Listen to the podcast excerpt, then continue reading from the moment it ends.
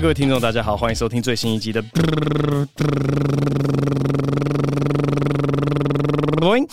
好，这个礼拜嘿嘿嘿又没有被延上，我真的是太难过了。怎么会这样子？我已经连续两个礼拜臭骂台派，然后又去戳一下性别团体，都没有人要理我。所以这个礼拜呢，我想说跟风好了，跟风延上啊，刚好有个延上事件，我说不定讲一讲，让这些已经很生气的人，他们可以把他们怒火转嫁到我身上，这样子我延上就东西写了，对吧？OK，好，我们就开始吧。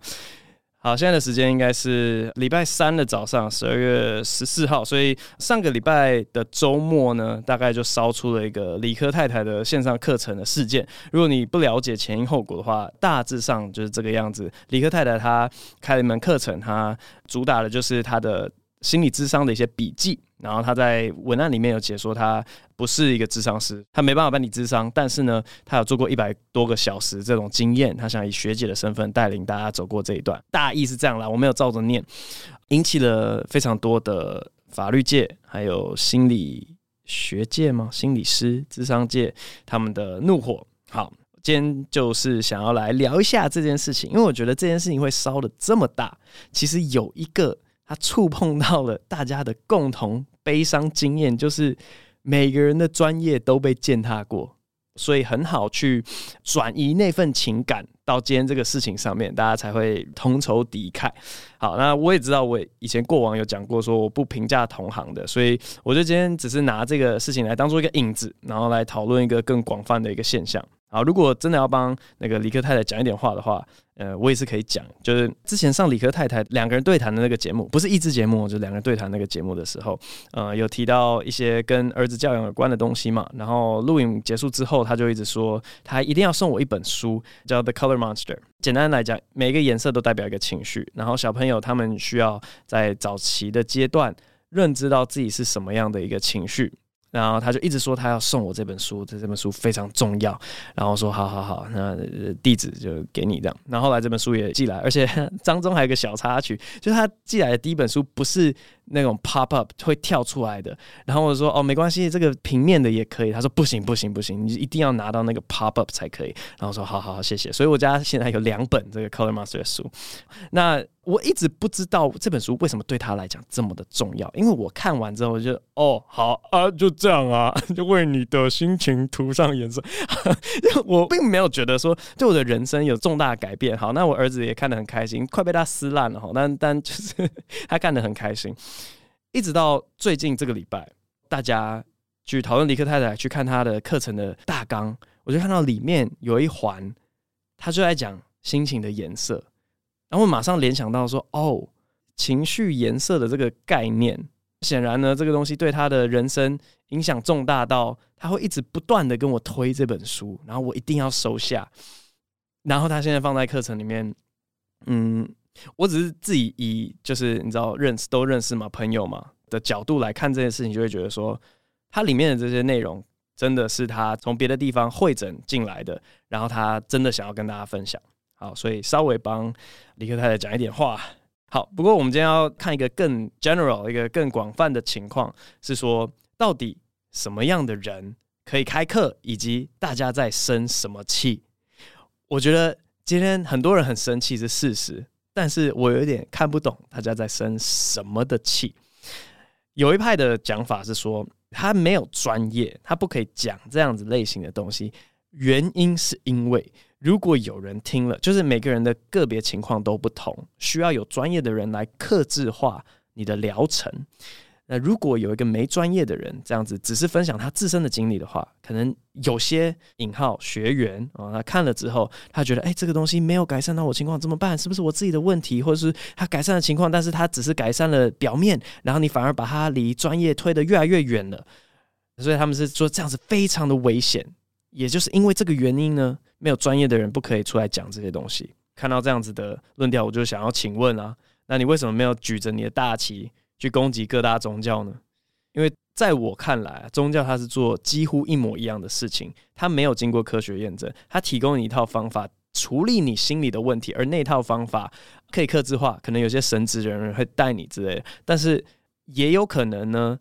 你用了之后，你发现说啊，你情况没有改善，怎么办？是不是我的问题？然后你一直去追寻宗教，也会让你觉得你没有需要去找有专业的心理师或者咨商师，请问这当中差在哪里？是收钱吗？不对啊，我觉得宗教也会用想有钱啊、奉献啊之类的。然后就想请问啊，为什么没有人举旗去攻打宗教？说，哎，你这样子讲非常非常的危险哦？为什么没有？答案显然不是这个问题啊！我觉得答案显然是发生在别的地方。那有另外一个讲法是说，啊，好像他如果今天是出书，而不是开课程，就这个书的名义去分享你的一些心得，好像就比较有正当性，大家不会生气，你也可以赚到钱。但是课程就不知道为什么“课程”这两个字就不太行，因为我觉得课程好像是冒充某专业，就是你你没有专业，但你装作你有，然后以老师的姿态在教某个东西。我就在想这个问题的时候，我就问我老婆说：“今天怎么会沦落到什么都只是名称，什么都只是讲法的问题嘞？你可以做的事情一模一样，但只要你标榜它不是课程，你就说我是鸡汤，你可以挂宗教啊，或是像直销吗？”之类的，好像就没有人会对你怎么样。你可以做的事情真的是一模一样哦，只是因为你讲说你今天是课程这两个字，大家就非常非常的生气。然后讲到课程这两个字啊，我自己也是有小困惑过一阵子。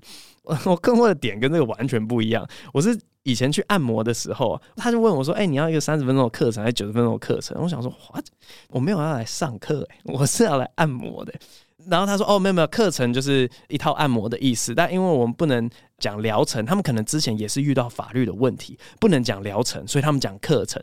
然后我就会觉得，那我请问你，你真的要学按摩的那个课程叫什么？是按摩课程的课程还是什么？”然后他说：“哦，那个叫按摩执照的课程。”我想：“哦，谢，OK，好好好，那就今天要变成这样子对。好，但是我只是觉得，诶，课程这两个字在以前呢。”为了规避某一种疗效，就是哎，好按摩，你不能宣称你有疗效，所以你叫课程，然后大家觉得 OK OK，好了。结果理科太太今天遇到问题是，哎，你这个智商笔记，你不能宣称你有专业，不能宣称你有疗效啊。好，那我叫课程没关系吧？我看按摩都是这个样子的。结果哎，不行不行，你也不能叫做课程，我就觉得很奇怪，因为用英文思考的话。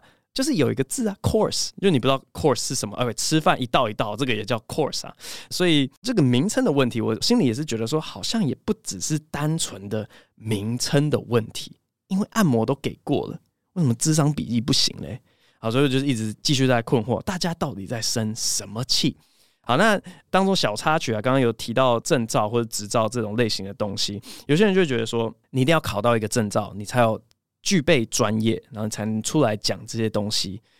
我觉得这个跑回去整合一下我们刚所有讲的东西哦，就是如果今天他真的是一个释迦牟尼或是一个穆罕默德的存在，其实这些人他们在领悟一些世间道理或是一些跟自己相处的方法的时候，他也没有经过科学验证，他没有经过训练，他就是顿悟，你知道吗？他突然领悟到这个道理，然后他讲给他的徒弟听，啊，就不知道为什么这些人都有一些徒弟嘛。孔子他的徒弟，还有很妙的一个事情是，像圣经啊，或是论语啊，都是徒弟写的，师父都不写书的，师父就是哦，我讲给你听，然后徒弟说哦，是是是是是，有没有笔记，对不对？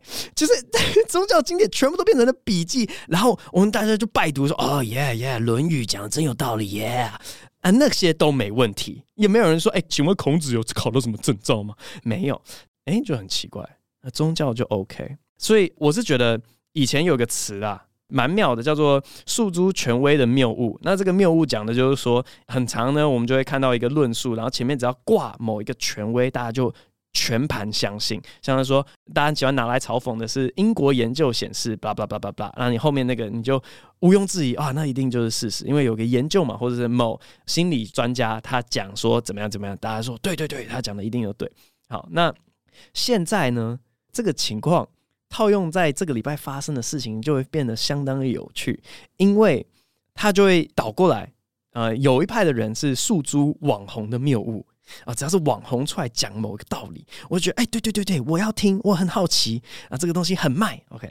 啊，另外一派的人就会觉得说，哎，不对，你只要不是权威，你讲出来的东西全盘皆错，它是一个逆着的诉诸权威的谬误，但是是点逆，我不知道怎么表达。OK，好，就是你如果今天没有考到一个证照，你所有的领悟，你所有的一些心得，全部都不太对，有点这种感觉。这个就想要直接接到要讲的第三个大家可能生气的原因，然后我觉得这其实才是根本的原因。前面讲的那些东西都只是为了掩盖这个根本原因，让你讲出来的话比较就是具有正当性一点点。好，真正的原因就是因为他赚到钱了。而且我今天在想证照这件事情的时候，我有发现说，哎，证照其实也有难易程度之分嘛。有些证照呢，你考了就有。训练不用太长，我讲一个最中性的，好了，驾训班，对吧？好，那某一些资格是很难拿到的，像是医生啊、律师啊，呃，这任何的司法官啦，然后心理师也是很难拿到嘛。他们都说他们的训练要上千个小时，我觉得那个难拿到的程度，会跟他们今天愤怒的程度成正比。好，我不知道抓那个健身界出来泡啊，但是我有听说某些健身教练执照是一天就拿得到的，我是这样听说。所以你今天试想，有一个练得不怎么样的人，他出来当健身教练，其实大家都不会讲什么嘛。你很常看得到，就是嗯嗯，我没有在想某健身房。呃，里面有些教练，你也觉得说，哎、你其实练的也还好嘛。然后任何人好像都可以开课，然后讲的道理呢，也也都是互相抄来抄去。有些人啊、他们会讲理科太太说，哎、奇怪，我很想要知道他的智商师今天站什么样的立场，因为他出去讲的这套课程基本上就是反刍嘛。我如果是他的心理师的话，我一定气到爆炸，对吧？可是没有人会讲健身界这样子啊，啊，卧推就卧推，能注意的就这样啊，直上直下啊，道理都是一样的。可是，我就觉得很奇怪，为什么只要领域不一样，大家的那个看法就会差很多？真的，这不是反诘语气，是真的提问：为什么不一样的领域，大家的想法就差这么多？总之呢，就我观察到的啦，越难取得资格的东西，他们愤怒的程度真的是会越来越高，这样子。所以，如果有任何的网红想要开不是你专业的课的话，哦，我是建议。真的去找你可以考到的证照，然后真的去考一个，这样会比较稳当一点点。好，所以其实很显然，今天的延上事件是跟钱有关，因为这个钱的解释方式，好像比前两种原因的解释方式能解释更多的现象。好比说，你觉得他出书就没问题啊？废话，他是赚的钱比较少嘛？或者是他如果今天开这个课，然后没有人买？大家也不会生气嘛，因为第一个原因的解释逻辑就是说，诶，这样子比较少人受到伤害，比较少人被推的离专业越来越远，好，这个可以解释得通。但是如果用钱来解释啊，他就是没赚到好处，所以你也没有什么好生气的。所以我觉得钱太现实了，它可以解释太多的事情，然后包含专业被践踏这件事情，我觉得也是跟钱息息有关，而且每次遇到钱就会马上只能 shut up。我讲一个我们自己喜剧圈的例子好了。从过往到现在，一直有一个情况，就是有票房能力的人就能办专场，就能卖票，导致一个现象是，大家不去追求这个艺术形式了。大家宁愿我在网络上先红，我要当网红，我宁愿知道怎么剪 YouTube 影片，怎么去拍短剧，只要这样子，我就可以卖一个 stand up 的专场。然后就我所知呢，大家都不敢明讲了，但私底下非常非常多的喜剧演员，他们是非常不爽的。啊，那个就也跟他们投注的努力有关嘛。啊，我就是每个礼拜在这边练 open mic，你把我当傻子啊？讲难听啊，任何一个奶妹，任何一个啦啦队，你今天要办 stand up 专场，都会有人来，然后大家都笑得稀里哗啦的。谁叫她长得那么漂亮？对，我也笑啊，就是不要惹她不开心嘛。好，所以每次有一个外来圈子的人来我们喜剧圈玩票，然后他票房还真的都卖完了，有些人就会非常非常不爽。那你如果问我的话，我根本无所谓，你知道吗？因为刚才讲过了嘛，你不爽的程度跟你投注的努力有关。所以这些人他们就是非常非常努力，他们每个礼拜都在讲 open mic，然后他们的票房一点起色都没有，他们的粉丝一点都不会涨。所以他看到一个人一进来，他就可以拿到那个成果。我想说，靠腰嘞，我超级不爽的。可是。这些玩票性质的外来者对我完全没影响，完全没有威胁到我。我要生什么气啊？来啊，来玩啊！我就是第一。写一个专场，嗯，很难吗？涨粉很难吗？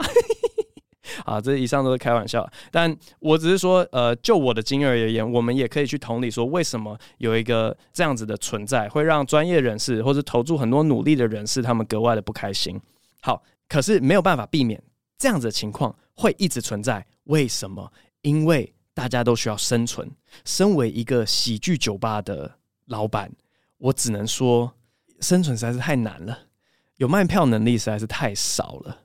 所以在很多时候，虽然呃我的酒吧是比较少做这一类型的活动，但是你完全可以明白为什么要去找一个跨界的人来，因为他有票房，而且。大家都有这个共识，有某个人被找来的时候，大家说：“哦，那个就是票房考量。”甚至呢，在英文的喜剧圈里面，有一个词叫做 “bringer”，bring 带东西来的那个 b r i n g 后面加 e r，所以他就是一个带票的人。他们的文化里面很清楚的知道，某些人就是没有实力，可是他可以带票，然后就会把这种类型的表演者称为 “he's a bringer”。好，OK，所以我觉得只要大家的认知是清楚的。啊，其实也没问题，我们就是默认这样的现象，然后就是摸摸鼻子嘛，就是现实就是这样子啊，他就是可以卖，所以有人会找他做这件事情，这个现象没有办法根除，没有办法根除，但是要怎么样可以做得比较好呢？好，我这边提供两个方法，啊，第一个方法。就我们自己最近在推这个线上课程的经验啦，基本上募资阶段同时在拍摄，但是课程还没有拍摄完成，所以我觉得如果有人推荐李克太太听这一集的话，可以当做一个实际的建议。好，以前夜夜秀的经验是这样子，当我们第一季在做的时候，所有的功课我们都是自己做，我是在讲写 A 那个单元，其实都碰触到了不同的专业领域。然后专业人士听了 A 讲的东西之后，也就觉得啊，这个在讲什么？一派胡言。他又不是一辈子栽在这个领域里面，他凭什么出来讲这种类型的东西？所以呃，第一季也很常被骂。从第二季开始呢，我们就做了一件我自己觉得第一季就该这样做的事情。我们直接找专业领域的领头羊，然后跟他合作。就是我们每一集的 A 其实都有一个外部的顾问，这个顾问呢，除了一开始会提供给我们一个非常专业、非常完全不搞笑的文本，让我们去了解这个议题之外，我们把他的那个东西转换成搞笑的之后，我们还会给他检查，说：哎，我们这样子就是开这些玩笑，你觉得 O 不 OK？有没有偏离重点太多？然后顾问通常看完，他们就会说：嗯，好吧，就你知道他没有，他没有完全要接受的意思，他说：嗯，好吧。啊、呃，还是可以的。好，之后我们如果讲公托啊，我们就是找公托相关的；我们如果找土地正义，我们就找土地正义相关的；找呃性专区，我们就找日日春资讯站，我们就找沈博阳。每一个领域，我们都找到了讲话最大声的那个人，他来提供我们方向啊。这样做的好处有两个，比较积极的好处，当然就是说，啊、呃，我写出来的内容正确嘛，没有讲错什么东西，不会误导人。可是比较被动的一个好处是说，如果今天真的有专业人士他们要不开心的话。我们有个非常强大的战友，就是消极来看，别人说：“哎、欸，夜夜秀，哎、怎么可以讲这个？一点都不对。”然后那个专家就会说：“哎、什么？呃，可是，呃、欸，呃、那个是我叫他们写的，那个是我帮忙的。”另外一方面就是说，领头羊讲话都比较大声嘛，所以通常如果要被攻击的话，会是他们发起的。可是他今天已经变成我们的盟友之一，他就不会发起这件事情，然后就比较难烧起来。好，那这件事情要怎么呃回到李克泰的课程里面呢？我觉得有一个方法提供的，就是说，就直接跟那个一路以来一直在帮助你的心理师来智商，是我我真的不知道要叫什么，这个名字有点混乱。好，OK，跟他一起讲话。一起出现，让专业的东西让他讲。其实，在募资页面里面也看得到一个穿着白袍，然后不是理科太太的人的存在。所以我猜想，他们本来就有在朝这个方向前进了。但是因为这课程还没有办法试出来给大众，所以大家直接猜、瞎猜，说：“哦，他一定自己讲啊，他一定是自己装作老师啊，然后把专业知识全部囊括成他自己具备。”可说不定不是。啊，这个东西有另外一个实际的例子，在 Netflix 上面叫做史塔兹的疗愈之道。然后他是 Jonah Hill 做了很久的咨商之后，他觉得对自己很有帮助，他想要把这东西拍成一个，他是说电影啦，但是我看比较像纪录片，好，无所谓。他跟他的老师一起坐下来，然后一开始真的很像是我们在看他做一次智商的疗程对谈，那个椅子是面对面的，就后来呢，看到后半段，OK，两个人的椅子都是面向镜头的。就变成两个人在跟你分享这个知识，所以可以这样做。然后这样做的效果，大家也比较能相信说：哦，你想要帮助到大家，可是你其实还是赚得到钱。就是假如说 Jonah Hill 他拍这个东西啊，Netflix 跟他买，他是不是也赚到钱了？就是赚钱已经变得不是重点了，好像是呈现方法的问题。然后这个做法也可以是好的，因为我看那个史塔兹的疗愈之道啊，我非常非常的惊讶，是他在烂番茄上面是一百趴，哎，百分之百的好评。What？我看完了，我是一点都不喜欢，我真的不吃这一套，我就不吃心灵鸡汤这一个。我看我想说，OK，好，哦，你要找到你的什么 X 因子还是什么？你卡在哪里？我随便啦，我不用，我只是觉得，哦，除了我以外的人。都觉得这个东西非常好，利益良善，OK，很棒很棒，所以朝这个方向或许是可行的。我讲另外一个可行的方法好了，既然我们都讲说，有些人他就是有行销能力，有些人他有专业知识。今天如果大家要 讲一个非常 哄骗的话，一起把饼做大的话呢，你应该每一个课程都这样搞才对。每一个课程，你就找最最卖的那个人。今天艾丽莎莎她的线上课程不是三天卖了什么两千五百万吗？我的妈呀！我我找各个领域的专家，各个领域专家全部就跟艾丽莎莎对谈，全部就是艾丽莎莎学开车哦，这个开车技巧怎么样？艾丽莎莎学烹饪，哇，这个烹饪啊，那个老师你讲一下这个技巧怎么样？嗯，对对对啊，我自己觉得收益良多。艾丽莎莎学这个。每一个专业里，古典音乐，艾丽莎莎学古典音乐啊，老师啊，这个我们从巴洛克时期讲起，艾丽莎在旁边说，嗯嗯嗯，哎、对啊，莎莎觉得这个真的很好听，哎，就全部全部每一套课程都这样搞，剩下的就只有分润的问题而已，就产几趴几趴，谁拿几趴啊？你也知道说，其实大家会买，你是看那个门面嘛，因为他他卖得动嘛，你有专业能力啊，很重要很重要，没错。但是我们九一拆账好不好？啊，也会吵起来，呃，搞到最后怎么办？又又一堆人生气。可是我的意思是说，好像这个是提供给课程平台的一个方案。我们大家都知道说，呃，我们也想要这个课程它具备有专业度，但我们同时知道说，哎，有专业度的人不一定卖得动。那为什么不把它就是送做对了？然后其实仔细想一想，是不是逻辑思维就这样？是不是？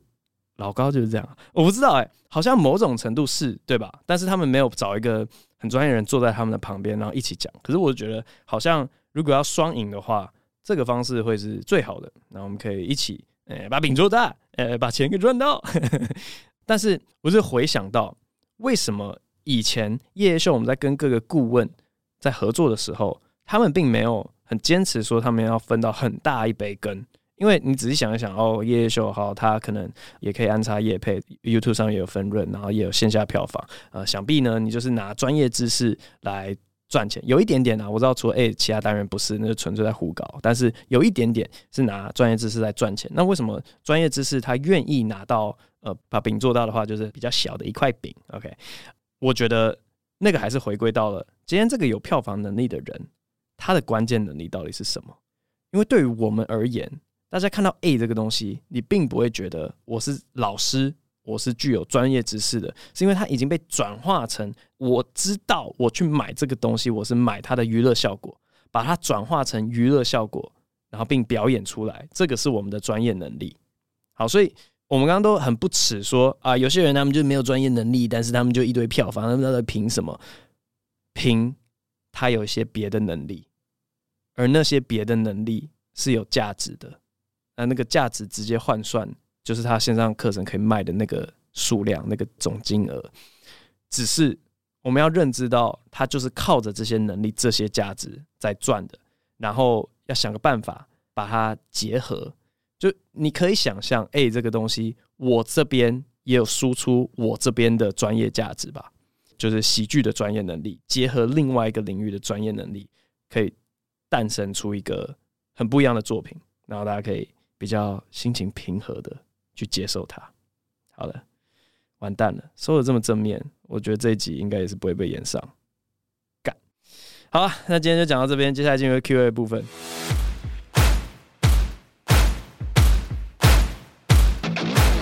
延上正式回归，不留情面，再探下线，超限量席位，周三即将开卖，你准备好开抢了吗？伙伴们蓄势待发，准备全班拖住彼此台面下的恶行恶状。现场聚集各方人马，再次掀起喜剧的冒犯高峰。经典问政攻防战，二零二三年一月七号将在炎上王世坚一触即发。十月二十一号星期三中午十二点，KKTIX 正式起售。想要关注更多资讯，点击下面资的啦的啦，了解更多。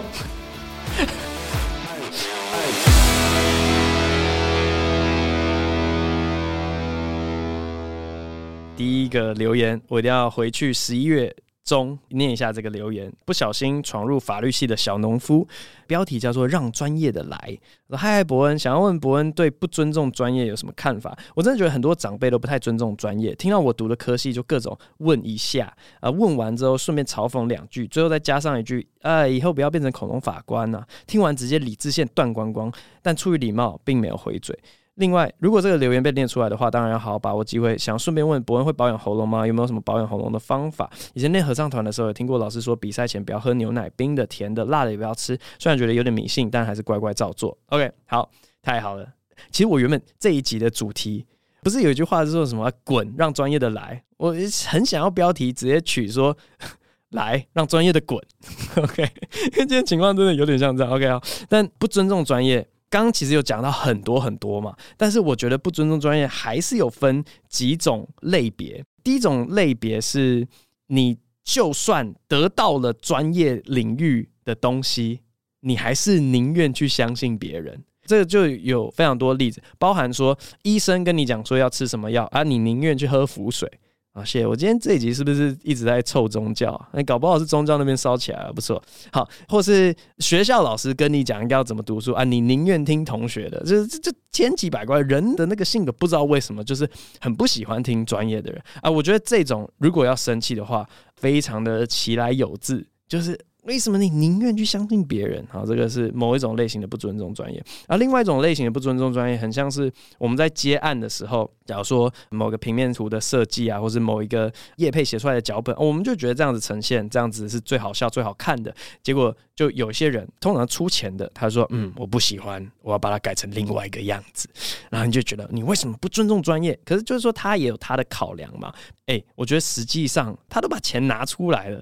你的专业意见就是提供给他参考嘛，因为钱是他付的。第二个是他的确会有一些其他考量，就是叶配脚本的确这样写是最好看的，但是叶配的讯息有没有被传达的最清楚？他求的是导购率嘛，所以他为了其他考量，他去剥夺你的专业，我觉得这个是非常合理的。他就跟第一种类型的不太一样。好，所以就要看你遇到哪一种类型啊。那个恐龙法官呢、我是觉得你的家人就其实只是在嘴炮而已啊，你不用那么的生气。他比较有可能的一个情况是，他根本不了解法律系有什么可以聊的，所以他就跟你讲说啊，你不要变恐龙法，就他唯一的认知就是这样。所以呃，不用太。不用太生气啦。然后后面问到保养喉咙方法，我其实啊，深深的为此所苦。我尝试过枇杷膏啊，喝热水啊，那我喉咙还是蛮容易烂掉的。嗯，就不知道啊，看能撑到几岁。By the way，我本来就觉得我声音有点太高太尖了，所以如果变得很沙哑、很低沉，我也觉得我赚到，所以就随便吧，就不保养，继续下去看看。好，下一位，乱打破儿母女你什么东西啊？是要倒着念吗？你女母而破打乱，不对啊！你在讲什么？好，我不知道到底哪里留言博恩才看得到。想象他真的去了各种平台留言，他终于留到这个对的位置。OK，不知道博文会不会忌讳讲政治，但这则留言是想要讨论台湾整体的环境，希望还是可以被选上。今天在电视上看到蔡英文请辞主席，这还可以理解，政党输了就要请辞政党的职位。但苏贞昌请辞行政院长一职，到底是什么逻辑？看王世坚有出来鬼叫，脑中突然萌生了，如果台湾没有执政党，会不会比较好的想法？什么叫没有执政党？无政府吗？我不知道政党对台湾有没有什么实质的帮助哦，所以大家都变无党的意思，有没有什么实质的帮助？感觉没有，有可能刚成立的时候目的是好的，但现在也见不得对方好，在那边喊话，占新闻版面，看了好烦。不知道伯恩对政党的想法是什么？哦，就你要知道，政党里面每个人的目的也都不太一样了。就通常呢，政党的资源是很多的，所以会让你比较容易达到你的目的，但政党的资源也是有限的，所以政党里面的人是会互相争夺资源的。啊，所以我们今天看到这个，简单来讲就是政党里的政治，大概就这样。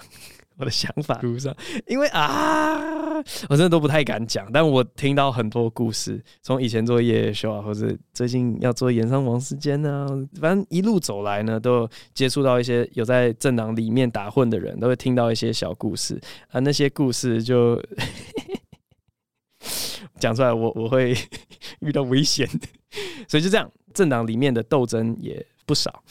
下一位，A 可，他说：“政论节目算综艺节目吗？一堆小丑。”嗨，博恩，选举完了，有没有觉得今年没有夜夜秀好可惜？没有，综艺节目应该是要提供人们正向的情绪价值。新闻台的政论节目大部分给人愤怒的情绪，而且感觉是有意为之，莫名其妙的名嘴，莫名其妙的爆料，提供莫名其妙的阴谋论，吵莫名其妙的架，做莫名其妙的分析，让人越看越生气。偏偏他们又是台湾收视率最高的节目。哎、这句你要是继续押一韵的话，超像饶舌的。莫名其妙的阴谋论，莫名其妙的假，莫名其妙的分析，让人越看越生气。哎、好，继续念下去。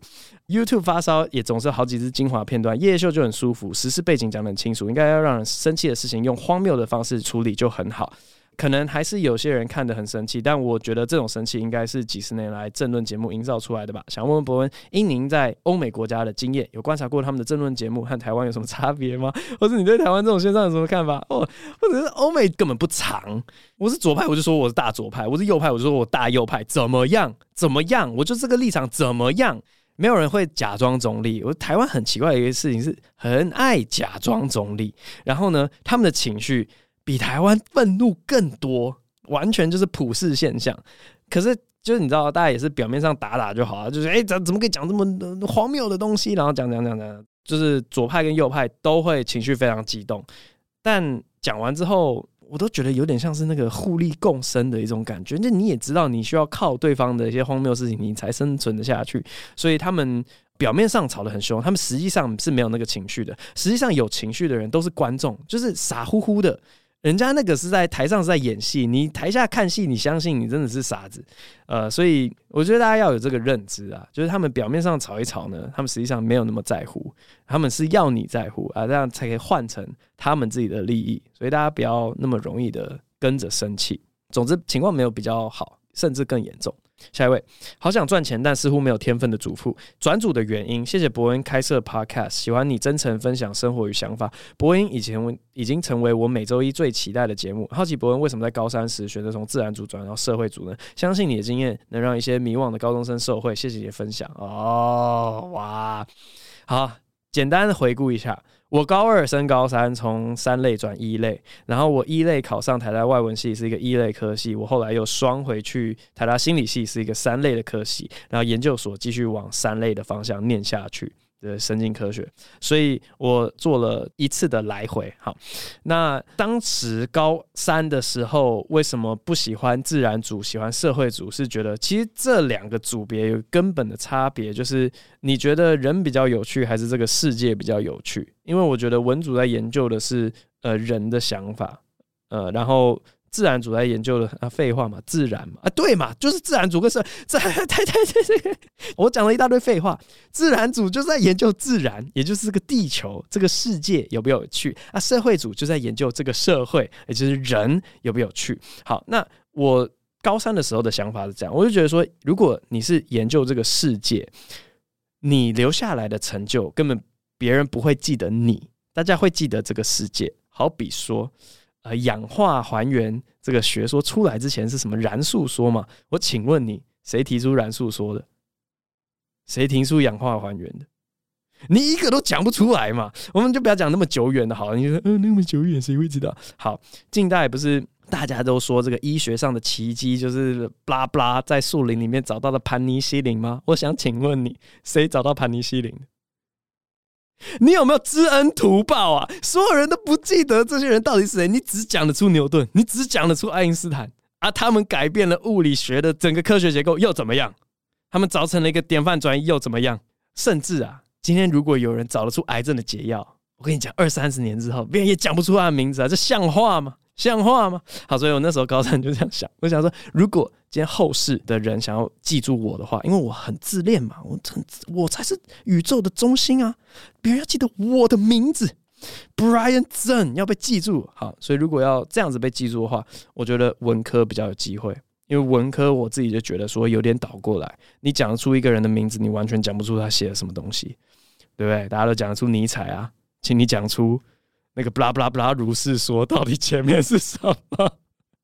啊啊？什么特斯拉？什么什么查拉特斯拉？嗯，你讲不出来吧？不是，讲得出啊？雨果啊？好啦，有些人讲出悲惨世界啊，还有嘞，还有嘞，嗯，就大家都讲不出来，但是那个人的名字会被记下来啊。我为了被记下来呢，我就想说，哎、我一头栽进这个文组是比较容易被记下来。可后来去念文组，又发现一个缺点，就是说，哇靠，无法否认，就是各种人公说公有理，婆说婆有理，然后就变成是说，你讲的可能跟别人讲的完全不一样，你们在描述一个完全不一样的社会，但是你都自圆其说，呃，都讲得通。这种情况就是。我分明觉得你在唬烂嘛，可是你又没办法排除这个人的存在，我觉得这个现象很讨厌。应该还是要有一个非常客观的标准去说别人在胡说八道，我才是对的啊。所以 是因为这个原因，然后回到自然组，觉得啊，赞赞赞。但好了，学术界也还是吵得不可开交啦。即便大家做实验效果都显著，但逻辑也是不太一样。所以就爽就好了。你觉得这个世界比较有趣，还是人比较有趣？简单来讲，这样好。下一位，呃，多拉多拉多拉拉，Dora Dora Dora A 梦。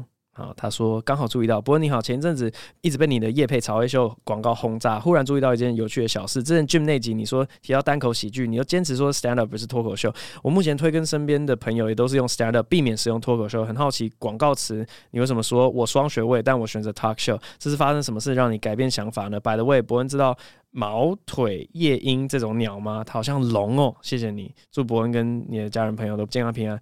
感谢你。那个我们今天的叫声就是学这个毛腿夜莺啊，听起来好像猫头夜莺，好像宝可梦啊。好，这个非常简单。啊，有有两个解释方式。第一个解释方式就是他们当初广告词写的时候呢，因为你知道大公司就这样子嘛，就是他们层级非常多，然后他们就问说，哎，这个广告词有没有问题？然后我就说，哎，我可不可以不要讲脱口秀，我可不可以讲 stand up 这样？然后他们就是去跑那个层级，可是有时候那个时间点发生的太晚，就会说啊不行，我们来这样。然后最后就是有点折中，因为我想说，好，我夜秀是个 talk show 嘛，它是一个谈话性节目，我也算是做过了。那我说脱口秀这个，我可不可以讲英文讲他 talk show？然后结果他们就跑那个流程，哎，可以，我就说好，那就这样吧，对吧？因为我也有做 stand up，也有做 talk show，所以在我心里面，我觉得过得去。好，那这个我看这个照片，哎，好可爱哦，哎，这个真的很可爱。猫头鹰是也是猛禽，只是很常被大家忽略。可是猫头鹰也是相当可爱。好，最后我们来学一下。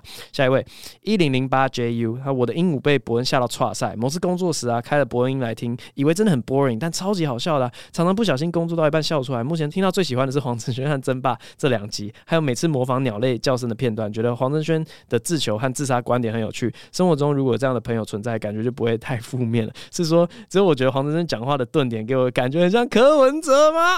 哦，给好差低。还有伯恩之前提到的下背问题，有尝试过。整脊吗？我父母都有呃脊椎曾经严重歪掉，被要求要开刀，给一位师傅整脊后都好了。OK，好啊。题外话，我老妈也很喜欢伯恩，伯恩真的是少数和我妈都共同喜欢的年轻网红。想问伯恩，这么喜欢鸟类，那会想要养鹦鹉吗？最后想跟伯恩说，感谢你的优质节目带给我人生很多欢乐以及不同的观点。我正在准备收看《回到小学那一天》伯恩这一集时，我家鹦鹉被你第一句“我从来没有接过这么累的通告”吓到狂飞，拉屎在我的保养品上。shit！祝伯恩一家安康喜乐，感谢你哇！太多宝物藏在这个留言里面。首先，这个黄承轩啊，就让我直觉想到今天这一集啊，我们在讨论李克泰的这个线上课程嘛。你们想要听黄承轩的观点吗？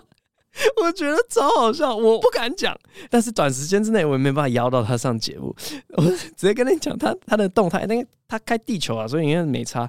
他讲说，呃，今天这个很简单，会有这个问题呢，就是因为我们设了一个最低工资啊，你就是让一堆笨蛋拿到他们不该拿到的钱啊，这些笨蛋拿到钱，他们就会跑去乱花在一些笨蛋网红身上，所以我们今天应该废除最低工资，让每个人就拿到他们能力同样的钱，那这样他们就会生活很困苦，他们不会乱花钱，也就不会有今天的问题了。好，以上是别人的论点，不是 不是我的，但。我也没有觉得很好笑，我觉得非常差劲，怎么可以这样子？我是劳权高涨的一个人，不可以这样。最低工资是非常非常棒、非常合理的。好，他讲话很像柯文哲哦，对啊，而且我遇过好几个聪明人，讲话真的都是那样哎、我不知道为什么黄承轩、柯文哲。然后之前我们有很多次合作，跟李秉颖啊，就是疫情之前，我记得是两次。医学的合作，有跟李冰仪医师讲话，我也觉得哇，那个讲话的调调好像柯 P 哦，可能接受过某一种教育，或是呃某种思考模式的人讲话都变这样。我觉得这样就非常简单哈。好，那鹦鹉，我超想要鹦鹉，超想要，没有办法说服我老婆。谁可以？有没有朋友的朋友？我老婆的朋友可以说服他说，鹦鹉真的很赞。因为我超想养鹦鹉，鹦鹉那么聪明，它会讲话。重点只是它可能很大。对，我不知道小鹦鹉哦，我不知道 parakeet，我是要 parrot。OK，我要会讲话的那种什么小太阳那种，no，大只的大只的金刚鹦鹉那种，一只贵到爆炸几十万那种，我超想养鹦鹉，但是我老婆一定不会答应，所以就很讨厌。好，下一位。夏品，我不会念日文。鸟，好，五星好评推荐。诶，鸟的日文是 tori 吗？可以模仿南南见鸟的声音吗？小时候听过它的叫声，但很久没听到。等一下，南南见鸟，海贼王啊，是不是？南南见，今天要学的鸟有点太多了。南南见鸟，诶，南南见鸟怎么怎么叫啊？叫叫叫！我觉得不谋而合的是鬼灭，它不是也有一只鸟，它会那样南南咚，南南咚。结果叫南南见鸟的不是南南懂，然后鬼面那个是什么普通的乌鸦吗？我其实已经忘记了。南南懂跟叫叫，好，还是今天就录到这边了，刚好说在一个鸟叫。好，那今天这一集播音就录到这边，希望可以在演上之前赶快烧起来。呃，下次再见，拜拜。好了，毛腿夜莺还是学一下，我个听根本就是夜莺的叫声嘛。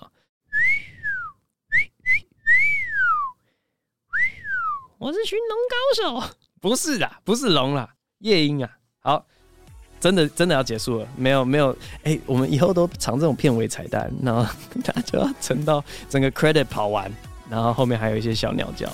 OK，好，真的要结束了，拜拜。